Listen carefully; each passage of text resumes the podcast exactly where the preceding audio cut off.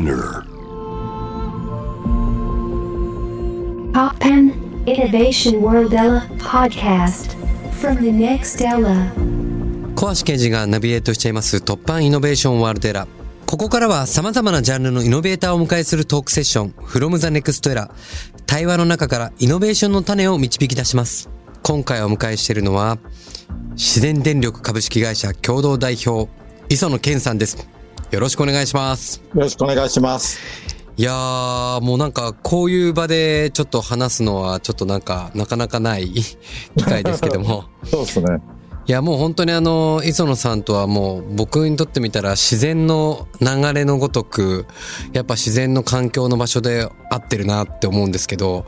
まあ特にちょっと印象的なのはこのコロナ禍で緊急事態宣言が明けて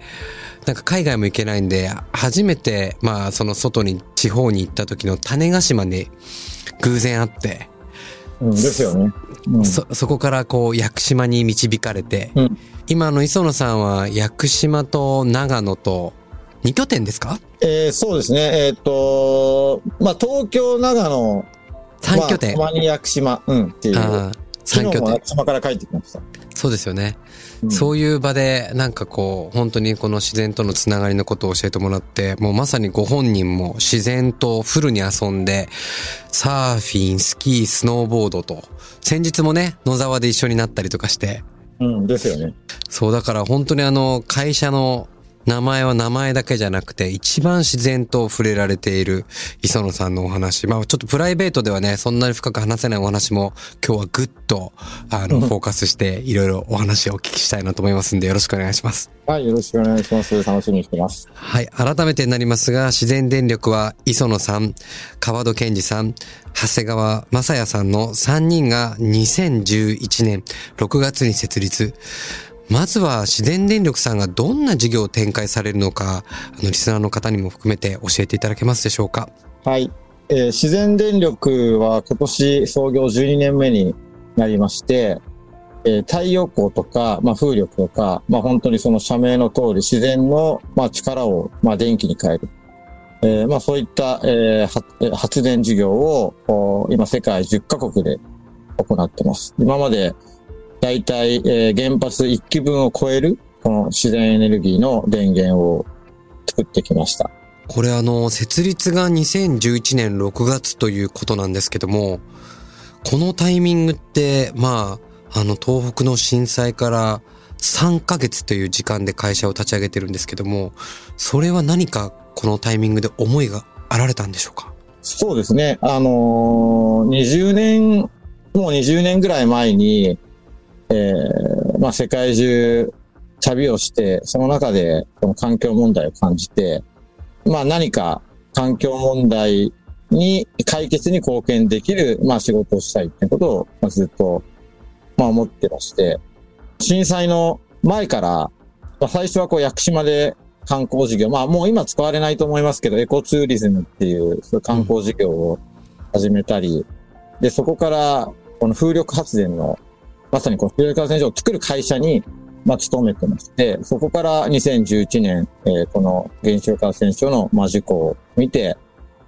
そこの仲間3人と、まあ、作ったのが自然電力です。わずかこう3ヶ月っていう時間なんですけども、もう本当にそこは奮い立って、やろうって決めたって感じなんですか？そうですね。本当にあのーまあその前までは、まあ自分も会社員として、その風力発電の、まあ、ベンチャーで働いたんですけども、まあ日本では、この自然エネルギー、えーあまりこう必要と、必要じゃないと。まあそういう社会の、まあ、認識の中で、うんやはりこの2011年のまあ震災を機に、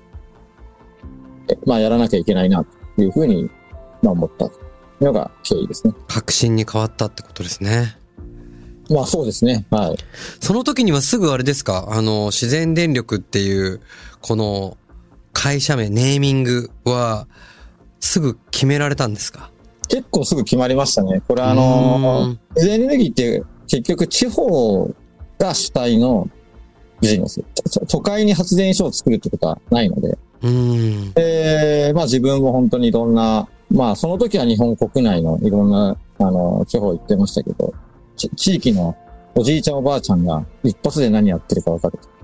なるほど。そういう社名がいいと思って自然電力名前つけました。あの、再生可能エネルギーについて2023年3月の段階で日本における普及、また市場規模はどれぐらいまでに拡大してるんでしょうか？えー今は、あの、まあ、電力の約2割を占めています。で、まあ、まだまだ、まあ、やらなくてはいけないし、やれるんじゃないかなというふうに思っています。これ日本だけに関わらず今世界中でもやられてるっておっしゃってたんですけど、日本とこの世界のこのまあ普及率の違いというか、こう認識の違いっていうのはだいぶあるんですか？えーそうですね。まあ、世界といっても、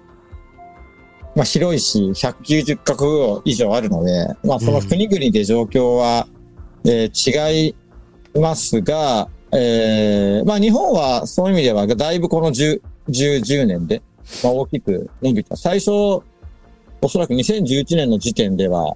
多分6%とか、5、6%が、まあ、2割まで来ているので、えーこの伸び率という意味では、まあ、非常に、まあ、大きいですが、まあ、まだまだ、えー伸ばせるという意識はもっと日本にあってもいいのかなという気がします。そういう中で、その、まあ、自然のエネルギーって、まあ、たくさんあると思うんですけど、主にやっぱりどういうところが一番今広がっていってる感じなんですかね？分野としては。あ自分たちが手掛けているものは、あの、圧倒的に伸び率が高いのは太陽光ですね。ああ、太陽光なんですね。はい。はあ。やっぱそれは、こう、日照時間も含めてっていうことなんですか？そうですね。今、あの、自分たちが展開しているのは、日本の以外は、まあ大体途上国で、赤道の近くなので、もう日射費が圧倒的にいい地域。うーん。まあ、すなわち、あの、安く作れるってことなんですけど。なるほど、なるほど。安く、待つ、またあとは、まあ簡単でこの、いろんな自然、えまあ、エネルギーの技術の中では最も多分簡単に設置できるのが太陽光なので、その上コストと多分その、シンプルさということで、もう急激に増えてるなるほど。そうですよね。なんか風力発電もかっこいいですけど、かなりこうでかいので、場所も限られるし、なかなかこう結構大変そうだなって壮大ですけどと思いつつ。そうですね。やっぱりあの、風は赤道の近くにはそんなに吹かなくて、やっぱりこうんう端っこ、地球の端っこに風っていうのは集まるので、あの、まあ、特に赤道の近くはやっぱ圧倒的になんか太太陽が降り注いで、まあ、あの、早いですよね。もう僕なんか個人的にあの、昨年その地熱発電の、まあいろいろこう啓蒙にか関わったりとかしたので、まあ個人的には地熱発電に結構関心あるんですけども、まあ日本におけてこの分野って、あの、磯野さんから見るとどう思われますか？あ可能性はあると思いますし、やはりこの日本のエネルギー自給率っていうのは、まあ非常に、えーまあ低い状況なので、まあ実質この自然エネルギーで賄っている比率が自給率になるので、まあもっともっと活かしていかなきゃいけないんじゃないかなとは思います。まあただこの太陽に比べると、うん。技術的な難易度もそうですし、えー地域の合意形成という意味での難易度も高いのかなというふうに思ってますまあ開発コストもね、高いですしね。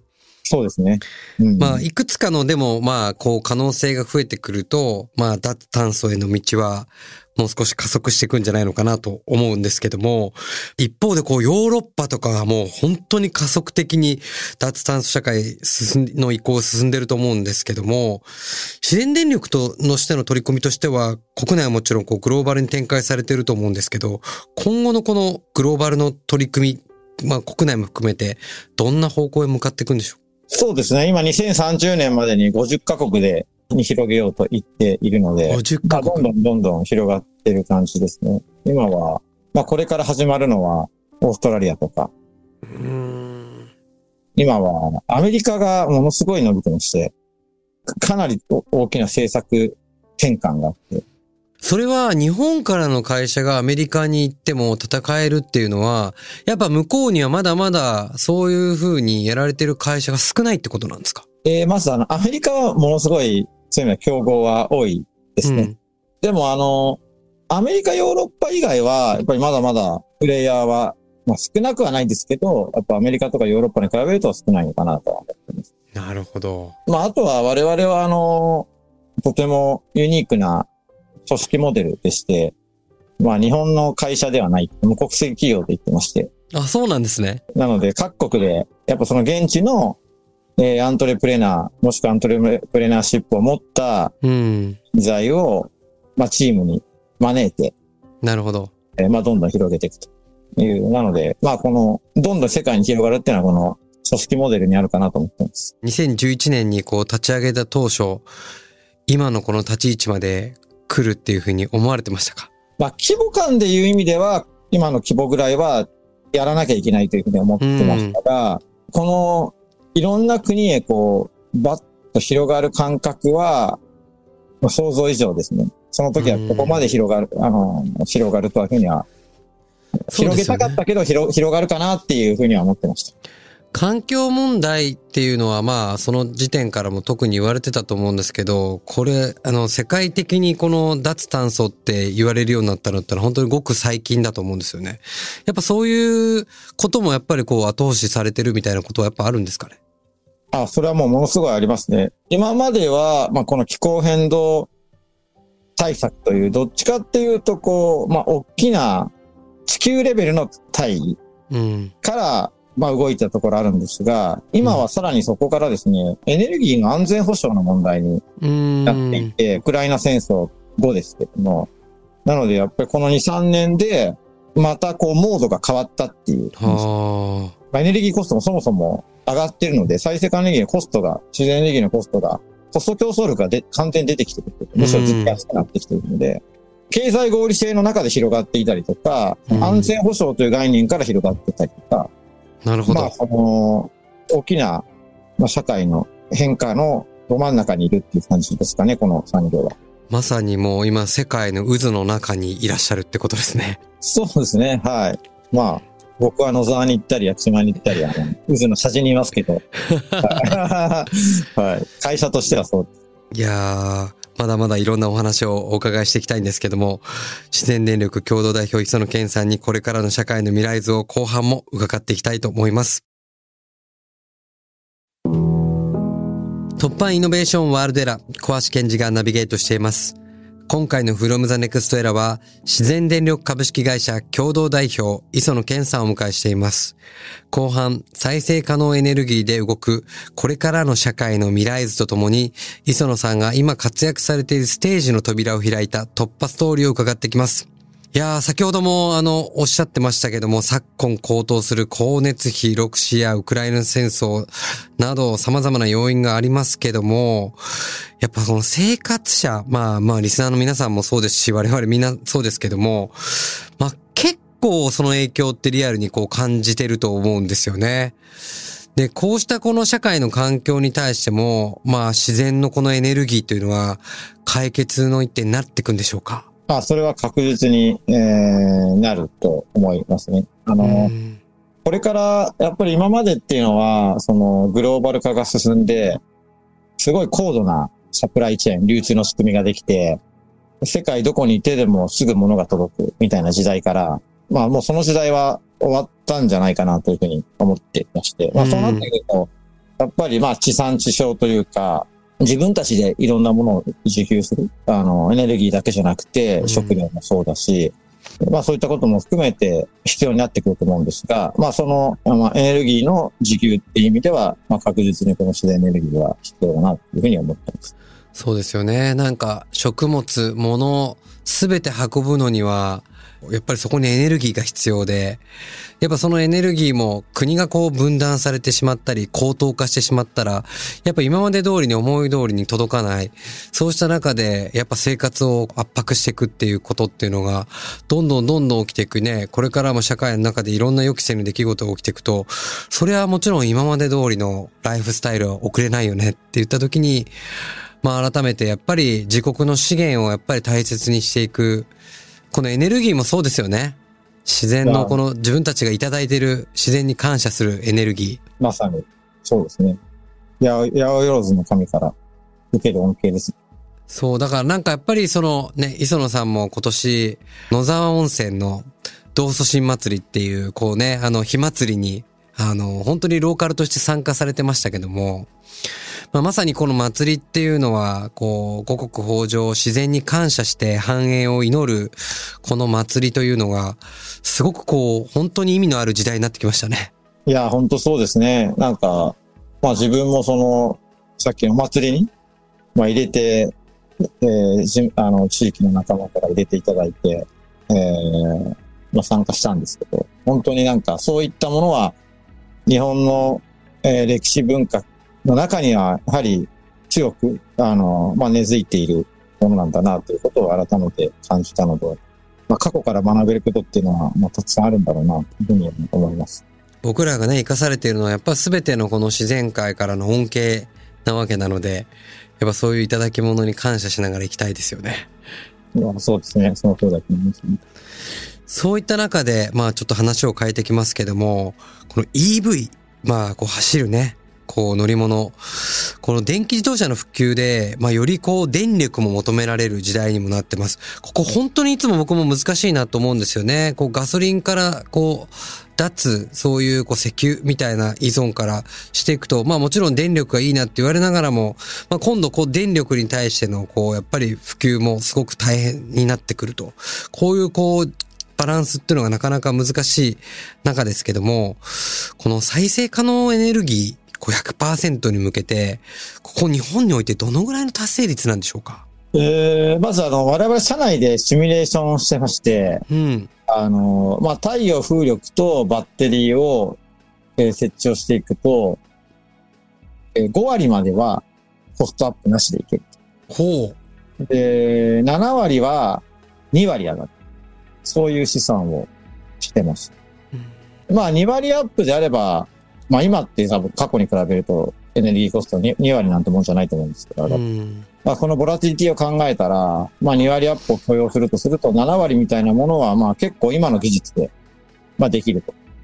いうふうに、えー我々社内では試算しています。まあ、あの、磯野さんなんか本当にこう自然に触れられててね、特にあの、まあ、えー海だけじゃなくて、まあ今年も山にすごく行かれてたと思うんですけど、まあ日本のこの雪山の資源っていうのはすごく世界からしても本当に稀有で、もう本当に豊富で素晴らしいって言われつつ、一方で僕らもこう雪山にいると、あれ？もう雪山のシーズン終わったの？ってぐらい、あっという間じゃないですか。実際これっていうのは、まあ、まあ今こう気候変動なのか、そのあたりって多分一般の人ってよくわからないと思うんですけど、実際磯野さんがこう体感されてて、今の自然界ってどんな風になってってるんですか？いやー、それ難しい質問ですね。なんか、これを全部僕が語るのは、なかなかハードル高いんですが、うん。実感値も含めて、まあ自分は長野の山奥が母の出身で、まあさっきも名前出ているその野沢温泉の近くなんですけども、うん。もう雪はなくなっちゃいましたね。自分が生まれた時には1メートル以上降っていた地域が、積もってた地域が、もう今ゼゼロなので、え？まあそういう意味ではもう気候は変わっ、完全に変わってきてるし、うん。えー、まあ屋久島に行ってもみんな海に、えー漁師さんたちは魚が変わってきてるっていうし、まあ都会にいるとやはり人工的にこうコントロールされた、まあ、箱の中で生きてるので、うん。なかなかこう、わからないこと、感じないことがありますが、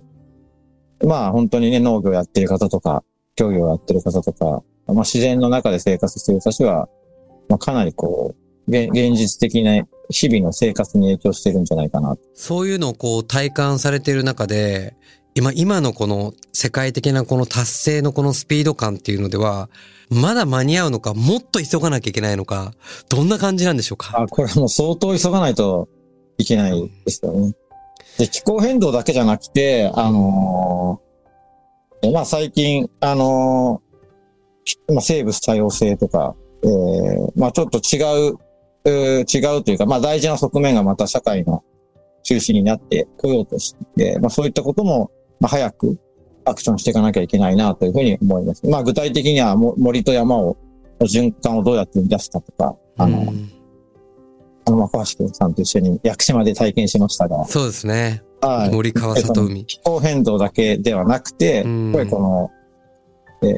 ーエコシステム全体を、まあ元にどう戻していくかっていうことをやっていかなきゃいけないかなと。かなり加速してやらなきゃいけないかなとこれは本当にあの、プロの業者の人だけが気づくんじゃなくて、本当に一般的な我々、みんなが本当に気づいていかないと、その大きな速シフトには変わっていかないってことですよね。そうですね。まあ、テーマが、まあ、大きすぎるというか、あの、なかなかこう、日々の目の前の生活と繋がってないところもあるので、うん。あのー難しいとこあるんですけど、でもなんか、どこからその自分が買ってるものが来るのかっていうことを考えるところからそうですよ始まね。るんじゃないかなって気がします。そうするとそこにそれだけのエネルギーがこう、負担がかかってるっていうことを知るっていう。で、それが結局高騰化していくと全部が繋がってるってことを考えるってことですよね。そうですね。なんか日々の生活の、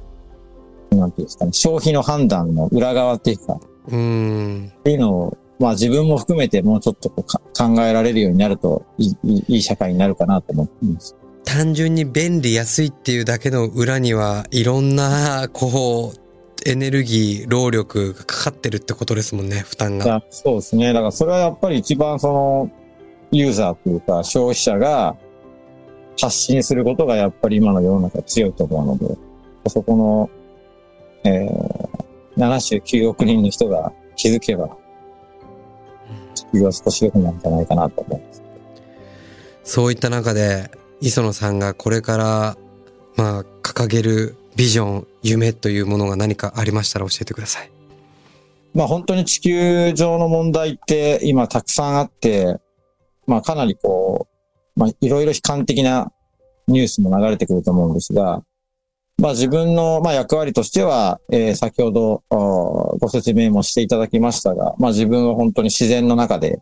小さい頃育って、まあ雪山もそうだし、海もそうだし、まあ本当にその自然に楽しませてもらって、まあそういった生活をずっとしてきたので、その環境が、まあ、まず維持されるような、えーまあ、取り組みということで、えー自分は気候変動を止めて、化石燃料社会から、今の社会がこう脱却できる。まあ、脱炭素っていうのはそういうことなんです。うん。まあ、それを加速していくというのが、まあ、自分の役割かな。まあ、具体的にはエネルギーとですね、今は交通ですね。さっきの電気自動車の話もありましたが、電気バスとか、そういったところにもどんどん投資をしていって、まあ、エネルギーと、トランスポーテーション、モビリティというところを、うん。そのインフラを変えていくっていうことを、まあ、かなり世界中で加速してやっていこうというふうに思います。あの、僕は、あの、手前味噌ですけど、今、あの、万博の、あの、祭事企画プロデューサーというのを務めてまして、あの、先日、あの、こう、ビジョンを発表させていただいて、祭事全体のコンセプトとして、あの、その一歩が未来を動かすという。まあ、多様なこの環境の中で、子が、命が紡がれてきたのは、いつもこの挑戦だという、宇宙飛行士の、あの、毛利守さんの言葉を聞いて感銘を受けて、うん。やったんですけど、やっぱり困難なこの時代だからこそ、やっぱ改めて一人一人が一歩チャレンジ挑戦するっていうのがすごく大事なんじゃないのかなと思ってそのコンセプトを作ったんですけども、まあまさに今、磯野さんというのはもう常にいつも、その小さな一歩が大きな一歩になって世界を動かしてると思うんですけど、ぜひね、この2025年に向けても、この万博っていうことに関わらず、なんかこう国を挙げて、企業を挙げて、そして世界の人もつながれてっていうタイミングって、もうそう先ないじゃないですか。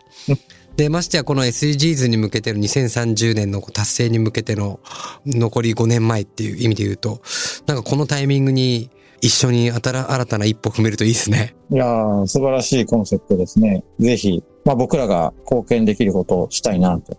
思います。なので、ちょっとまあ、今の話に何が貢献できるかなって考えて、まあ事業としてももちろんあるんですが、うん最近あの、もう自分たちだけだと、やっぱり加速しきれない。はい。僕らは、まあ最近パーパス経営って流行ってますけど、まあ自分たちはもう10年うん。以上前からこのパーパスっていうのを掲げてて、はい。で、We take action for the blue planet。あの、ポイントはだから We take action。はい。愛でもなくて We で。うんで、テイクアクション。で、そうするために、あの、今何を始めたかというと、えーグリーンビジネスプロデューサーというですね、教育プログラムを始めて、はい。はい。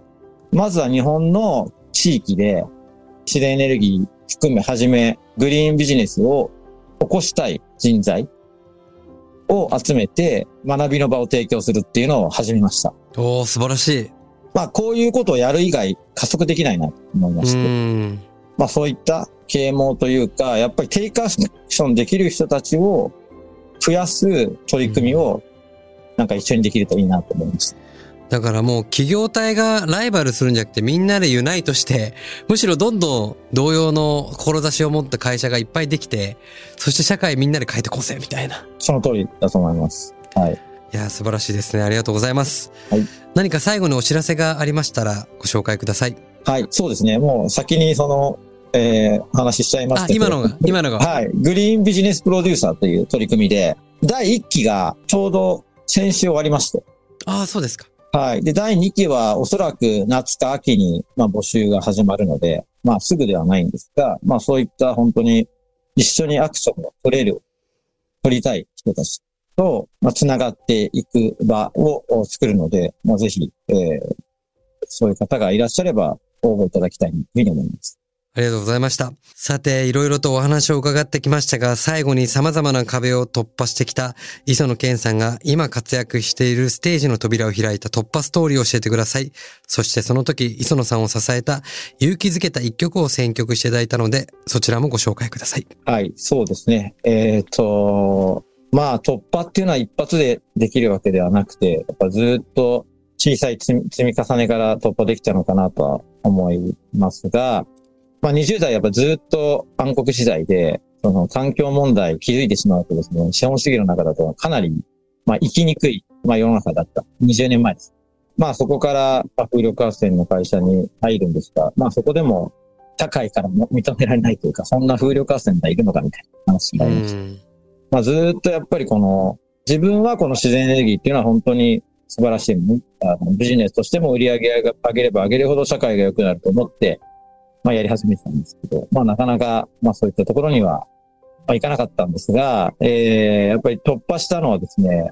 結局社会のせいに、まあしてたなっていううん。はい。で自分の意思でが大事なんですけど、なんか、やっぱりうまくいかないときっていうのは、まあずっとその、人のせいにしてた、社会のせいにしてた。でそこに気づいたときに、もう本当に人間関係も劇的に変わったし、2011年の時にですね、まあこうパッと立ち上がれたのも、その時に地震のせい、国のせい、電力会社のせいではなくて自分たちでやろう。まあそういったところが非常に2000、自分が28から29ぐらいの時が、まあ、大きな転機のタイミングでした。で、そうですね、その時よく聴いてたうん曲はですね、ミスター・チルドロンのヒーローでしおー、素敵ですね。た。はい。ありがとうございました。from the next era 今回は出演電力株式会社共同代表磯野健さんを迎えしました。ありがとうございました。ありがとうございました。